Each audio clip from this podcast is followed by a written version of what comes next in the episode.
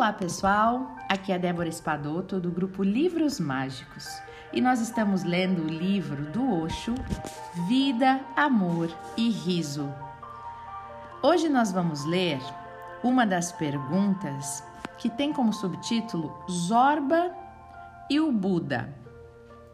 Um dos seguidores de Osho faz a pergunta para Osho que é o seguinte: Amado mestre, às vezes, quando ouço você falar, eu visualizo uma vida tipo a de Zorba, o grego. Simplesmente comer, beber, divertir-se, sensual e apaixonadamente. E eu acho que esse é o caminho. Outras vezes sinto que você está dizendo que o caminho é sentar silenciosamente, atento, imóvel como um monge. Então, Afinal de contas, o que devemos ser? Zorbas, aproveitar a vida, ou monges, simplesmente sentar e meditar? Como é possível ser os dois? Eu sinto, mestre, que você conseguiu integrar as contradições. Mas podemos ser ambos. Zorbas, movidos pela paixão e pelo desejo, e Budas, desapaixonados, calmos e tranquilos? E Osho responde: Esta é a síntese suprema. Quando Zorba se torna um Buda. Eu estou tentando criar aqui não Zorba, o grego, mas Zorba, o Buda. Zorba é lindo, mas algo está faltando. A terra é dele, mas o céu está faltando. Ele é da terra, tem raízes, como um cedro gigantesco, mas ele não tem asas. Ele não pode voar pelo céu. Ele tem raízes, mas não tem asas. Pense bem: comer, beber, divertir-se, tudo isso em si é perfeitamente bom. E não há nada de errado nisso. Mas não é o suficiente. Breve você se cansa disso. Você não pode continuar indefinidamente apenas comendo, apenas bebendo e apenas se divertindo a vida inteira. Porque isso é repetitivo. Breve, o sonho se torna uma realidade monotonia. Apenas uma mente muito medíocre pode continuar indefinidamente feliz com só isso. Se você tem inteligência, mais cedo ou mais tarde, descobrirá a absoluta futilidade de tudo isso.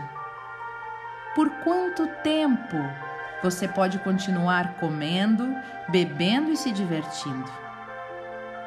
Mais cedo ou mais tarde, a pergunta fatalmente surgirá: qual é o sentido de tudo isso? Por quê? É impossível evitar a pergunta por muito tempo. E se você for muito inteligente, ela estará sempre presente, continuamente presente, martelando seu coração na busca da resposta. Dê-me uma resposta, dê-me uma resposta, por quê?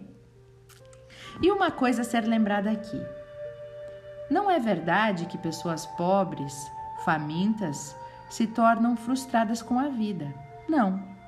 Elas não podem ficar frustradas elas não viveram ainda. Como podem estar frustradas então?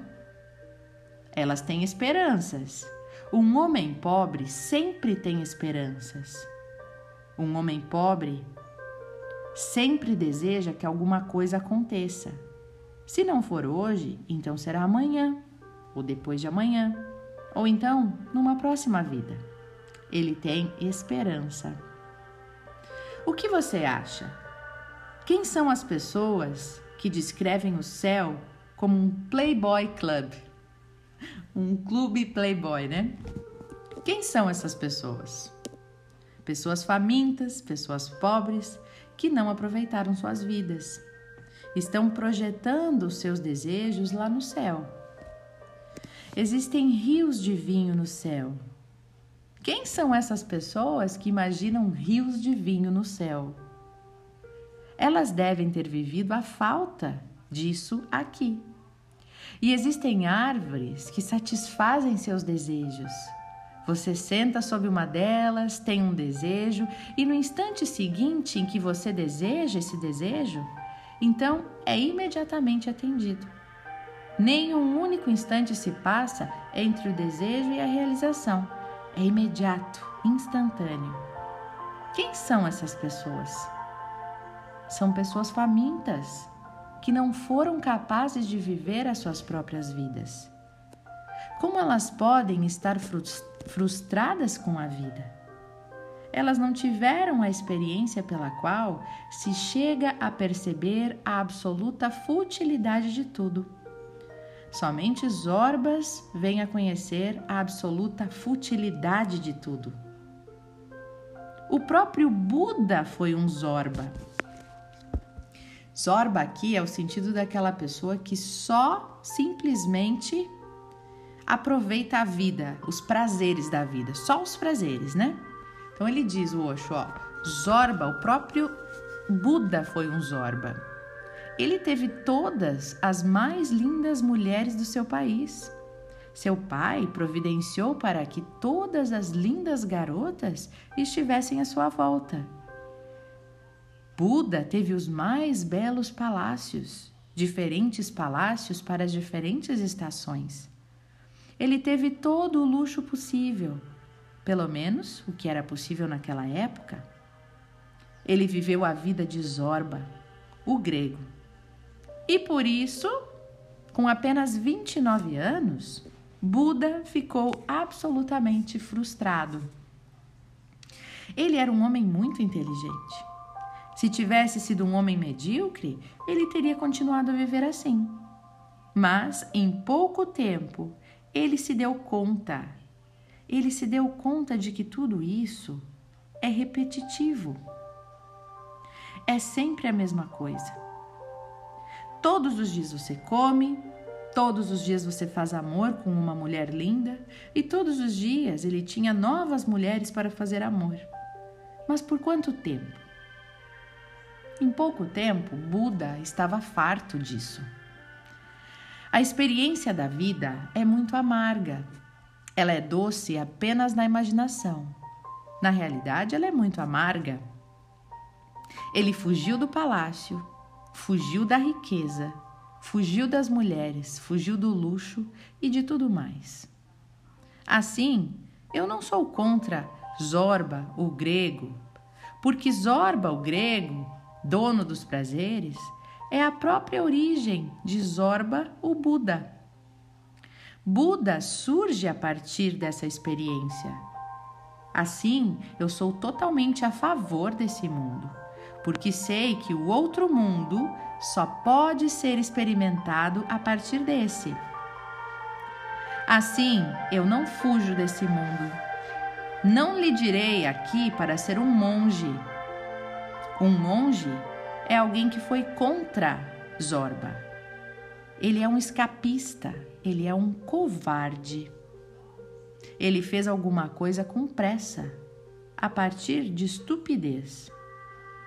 Na verdade, não é uma pessoa madura. Um monge pode ser até imaturo, ganancioso, ganancioso pelo outro mundo, pela iluminação. Ele quer a iluminação cedo demais. E a estação ainda não chegou, ele ainda não amadureceu.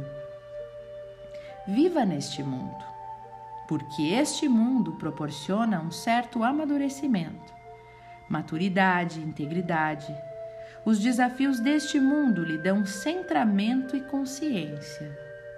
E essa consciência se torna a escada então você pode mover-se de Zorba para Buda.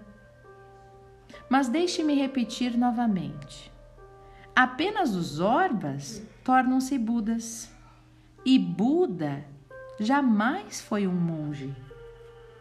Buda jamais foi um monge. Um monge é aquele que nunca foi um Zorba e que ficou encantado com as palavras dos Budas. Um monge acaba sendo um imitador. ele é falso, pseudo. Ele imita os Budas. Ele pode ser cristão, pode ser budista, pode ser jaina, isso não faz a mínima diferença. Ele imita os Budas. Quando um monge se afasta do mundo, ele vai lutando com o mundo. Ele não parte relaxado. Todo o seu ser é atraído pelo mundo. Ele se debate contra o mundo, ele se torna dividido. Metade do seu ser é por este mundo e a outra metade se tornou ávida pelo outro mundo. E ele está dilacerado. Um monge é basicamente um esquizofrênico, uma pessoa dividida, dividida entre o mais baixo e o mais alto. O mais baixo puxa continuamente. E o mais baixo se torna mais e mais atraente quanto mais é reprimido. E por não ter vivido o mais baixo, o monge não pode alcançar o mais alto. Você pode alcançar o mais alto apenas quando viveu inteiramente o mais baixo. Eu vou repetir essa frase, olha só. Você pode alcançar o mais alto apenas quando viveu inteiramente o mais baixo. Você pode conseguir o mais alto somente passando toda a agonia e todo o êxtase do mais baixo. Antes de uma flor de lótus se transformar em uma flor de lótus, ela tem que se mover através da lama. Essa lama é o mundo. O monge fugiu da lama, talvez devido ao seu ego, pensando assim: eu sou uma semente de lótus, eu não posso cair na lama. Mas então ele há de permanecer uma semente e nunca irá desabrochar como uma flor de lótus. Se quiser florescer como flor de lótus, ela terá que cair na lama. Ela terá que viver essa contradição. Sem a contradição de viver na lama, não há como ir além. Eu serei a última pessoa a fazer um monge de você. Se não fosse assim, por que os monges e as freiras seriam contra mim? Eu gostaria que você caísse, é, que você criasse raízes na terra, sim. Concordo perfeitamente com Nietzsche quando ele diz o seguinte: Eu lhes imploro, meus irmãos, mantenham-se fiéis à terra e não acreditem naqueles que falam de esperanças de outro mundo. Aprenda sua primeira lição de confiança, confiando na terra ela é o seu lar neste momento. Não anseie pelo outro mundo. Viva este mundo e viva-o com intensidade, com paixão. Viva-o com tonalidade, com todo o seu ser. E a partir dessa total confiança, a partir dessa vida de paixão, de amor, de alegria, você se tornará capaz de ir além. O outro mundo está oculto neste mundo. O Buda está adormecido no Zorba. Precisa ser despertado. E ninguém pode despertar você, a não ser a sua própria vida. Eu estou aqui para ajudá-lo a ser total onde quer que você esteja. Seja total, em qualquer condição que você esteja. Viva essa condição totalmente. E somente ao viver uma coisa totalmente você pode transcendê-la. Primeiro, Zorba, os prazeres mundanos, uma flor desta terra, ganhando através disso a capacidade de se tornar um Buda, a flor do outro mundo. O outro mundo não está distante deste mundo. O outro mundo não é contra este mundo. O outro mundo apenas está oculto neste. Este é apenas a manifestação do outro, e o outro é a parte não manifesta deste. E aqui, pessoal, nós encerramos o áudio de hoje, né? Muito interessante o que o Osho nos traz. é, ele choca, né? Ele traz coisas para a gente refletir, para a gente pensar. Eu gosto muito dessa questão dele de trazer essa não perfeição, né? É, ele vem aqui até, digamos assim, é, criticando alguns monges, né? Os monges no geral. Claro que não cabe a nós criticar ou não, mas olhando o que ele quer dizer, é aquela questão de que nós somos seres duais, né? Nós somos seres é, que precisam da tristeza para entender a alegria, que precisam do preto para entender o branco. A gente precisa, como a flor de lótus, passar pela lama para se transformar em flor, né?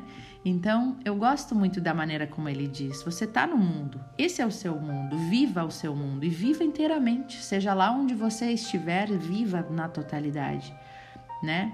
Então, os prazeres mundanos aqui que o, que o seguidor dele se refere, né?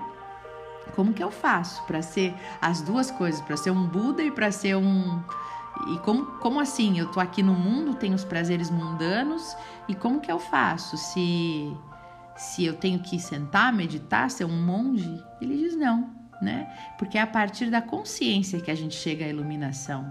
E a consciência precisa de todos os pontos e também o ponto da lama, né? A gente precisa da dor para entender o prazer. A gente precisa, estamos no mundo. Por que negar o mundo? Por que fugir do mundo? Ir para uma montanha e se recolher e só orar e meditar. Por quê? Né?